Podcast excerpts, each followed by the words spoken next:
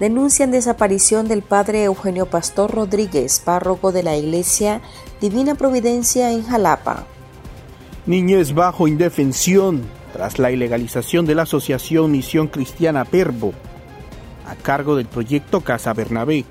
Y el delantero del Real Madrid, Vinicius Jr., denuncia racismo en la liga. Políticos y deportistas condenan dichos actos en contra del futbolista brasileño. Bienvenidos al podcast ahora de Artículo 66. Les saluda Marlin Balmaceda. Y Eslish Chica Noel Pérez Miranda da inicio con las principales noticias de este lunes, 22 de mayo del 2023. Del religioso, aunque versiones que circulan en redes sociales apuntan a que podría haber sido secuestrado por la dictadura de Daniel Ortega y Rosario Murillo. El padre Eugenio Pastor Rodríguez Benavides es párroco de la Iglesia Divina Providencia en Jalapa, Nueva Segovia.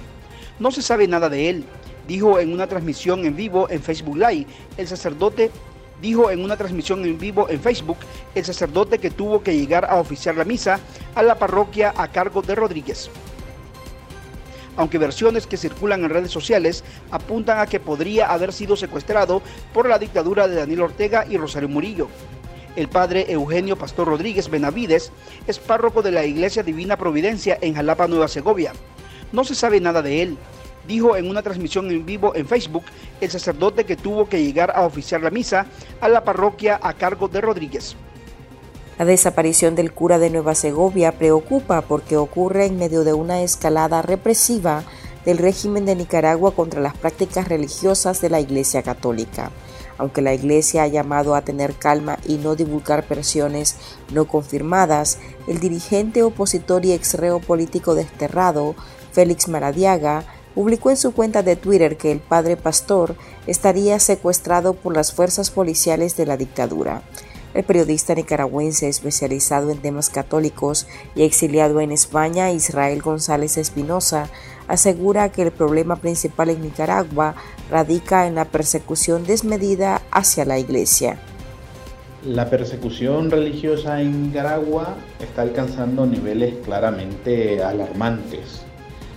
Y creo yo que en América Latina empieza a ser un caso único, donde un país con una mayoría de población que se confiesa católica, eh, sus líderes tanto obispos como sacerdotes, son perseguidos simple y sencilla, sencillamente por el hecho de profesar esa fe y eh, de acompañar al pueblo en medio de las dificultades que está viviendo. Yo creo que estamos entrando en una dinámica sumamente peligrosa en la cual los cristianos, en particular los católicos, van a tener que empezar a vivir su fe eh, de una forma casi semiclandestina, como en los primeros siglos del cristianismo bajo el imperio romano, eh, donde igualmente un poder opresivo eh, no permitía la libertad religiosa de, de su población. Y en el caso del régimen de Ortega es que mm, yo creo que en su afán de intentar atacar, agredir y destruir a la Iglesia Católica, porque eso realmente es lo que persigue con este tipo de acciones y de infundir miedo entre los creyentes lo que está haciendo es que el sentimiento de animadversión hacia su persona y hacia las personas de Rosario Murillo y en general hacia su régimen crezca aún más dentro de la población. Yo creo que, el régimen debería escuchar más, por lo menos a gente como Humberto Ortega, que ya dijo en su momento de que atacar a la iglesia o seguir esa vía de ataque a la iglesia va a terminar muy mal. Eh, yo, estas acciones realmente son, son parte de, un, régimen que se siente asediado y perseguido eh, por una institución que aún en medio de todas las dificultades eh, sigue siendo testimonio, testimonio profético para, para su pueblo. Defensores de derechos humanos valoran el incremento del asedio y ataques a religiosos como una forma de demostrar que la dictadura tiene el control del país en todas las esferas. Esta persecución se ha visto caracterizada por las prohibiciones masivas a las celebraciones religiosas, particularmente de Semana Santa en este 2023, en donde esta tradición eh, de, generaciones que, ha, sido que ha tenido el pueblo de Nicaragua ha sido impedida por las diferentes amenazas que agentes policiales eh, se dedicaron a, diseminar en todo el territorio nacional en contra de eh, líderes religiosos y en contra de la población. Fue tal la represión, la en esta Semana Santa del 2023 que eh, el mecanismo de seguimiento de, personas presas políticas reconoció que 21 personas fueron detenidas en este contexto. Eh, a lo que se suma también a la, actual criminalización de Monseñor Álvarez y otros dos eh, sacerdotes. Cabe señalar que esta persecución ha, sido también, ha incluido la cancelación de organizaciones de sociedad civil eh, católicas y, a las que se suman también organizaciones evangélicas. hasta el momento existen 37 organizaciones católicas canceladas Muchas de ellas se le han eh, confiscado propiedades y bienes. Em, eh, cabe señalar que eh, esta, este número de organizaciones puede ser mayor, definitivamente es mayor por cuanto existen también organizaciones católicas que decidieron de forma, entre comillas, voluntaria disolver su personalidad, personalidad jurídica. Según el estudio Nicaragua, una iglesia perseguida, desde el 2018 la institución religiosa ha sido víctima de 529 ataques, entre ellos profanaciones, campañas de difamación, encarcelamiento, exilio, destierro y desnacionalización de sacerdotes.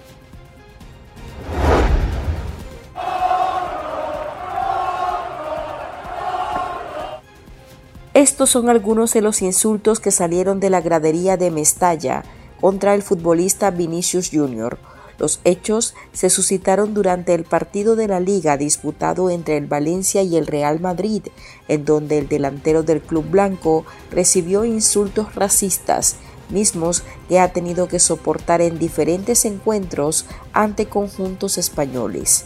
Mono ha sido el calificativo con el que más han ofendido al brasileño, los aficionados del Valencia celebraban la expulsión de Vinicius y en coro le repetían mono, mono, mono.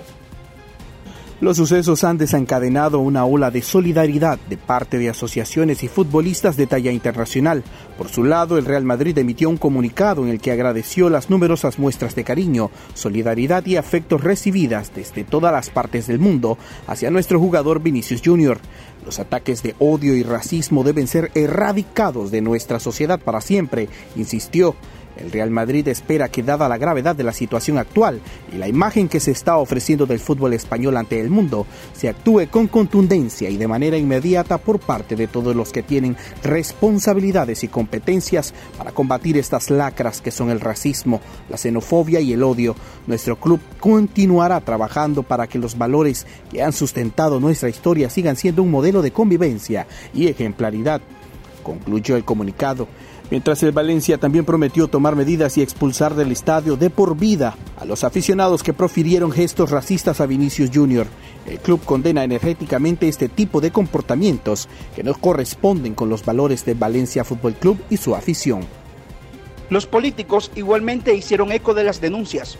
El presidente de Brasil, Lula da Silva, pidió que se tomen medidas serias para combatir el racismo y que actualmente afecta a Vinicius, a quien describió como un joven que triunfó en la vida y que se está transformando en uno de los mejores futbolistas del mundo. Pedro Sánchez, el mandatario español, sentó la repulsa contra los hechos. A través de su cuenta de Twitter sostuvo, tolerancia cero con el racismo en el fútbol. El deporte es fundamental en los valores de la tolerancia y el respeto el odio y la xenofobia no deben tener cabida en nuestro fútbol ni en nuestra sociedad. Vinicius ha presentado hasta 10 denuncias ante la liga por actos racistas. No quiero jugar más, dijo sobre el césped en el encuentro ante el Valencia, harto de que los mismos incidentes volvieran a repetirse. Y estas son otras noticias que usted también debería saber hoy. El crimen contra Yaritza Martínez, registrado en el Pedregal, jurisdicción del municipio de Laguna de Perlas en el Caribe Sur, apuntan a una versión preliminar a que el móvil fue por robo. La víctima se encontraba en su casa acompañada por una menor. Más de dos atacantes serían los responsables. Vecinos de Martínez dicen que la mujer de 20 años era comerciante y que quienes llegaron a su casa el día de los hechos era para robarle. Desde hace unas semanas, comunitarios y voces de la sociedad civil en esta zona del país han dicho que la inseguridad se ha disparado en los municipios del Caribe nicaragüense. En esta zona se han registrado femicidios, homicidios y robos violentos recurrentes en los últimos días. Los restos del migrante nicaragüense Santos Lucio Dolmus Castillo, de 36 años, llegaron el sábado a Villa 15 de julio en Chinandega, lugar de donde partió hace ocho años en busca de mejorar sus condiciones de vida. El nicaragüense murió en un hospital en Dallas, Texas, el pasado 5 de abril, a donde fue llevado por un grupo de migrantes con quienes departía cerca de un lago de ese estado, pero que hasta ahora no explican qué pasó. La familia apeló a la solidaridad y recaudó 7 mil dólares para la repatriación y darle cristiana sepultura en su tierra natal.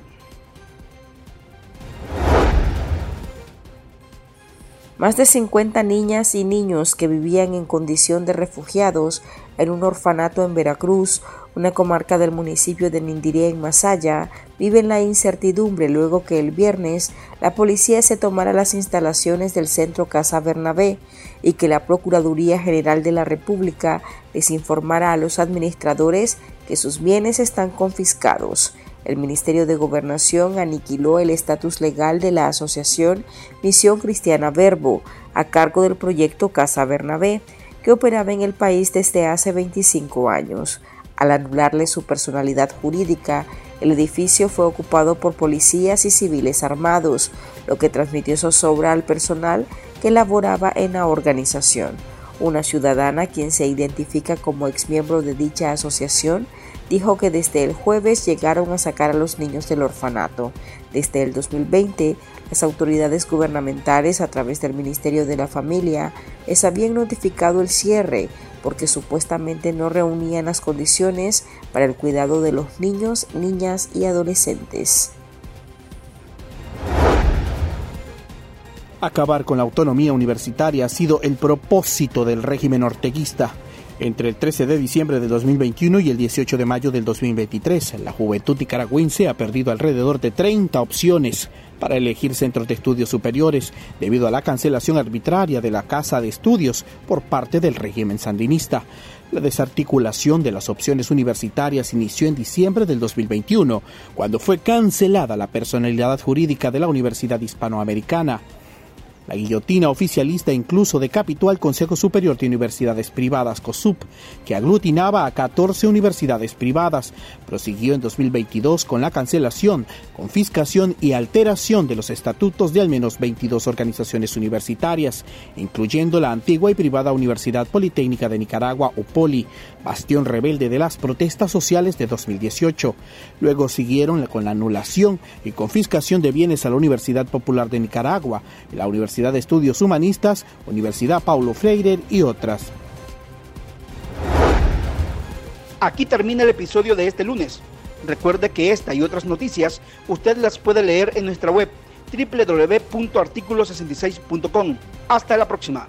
También pueden suscribirse a nuestro podcast en Spotify y seguirnos en las redes sociales como Artículo 66 y en Twitter arroba Artículo 66 Nica. Hasta la próxima.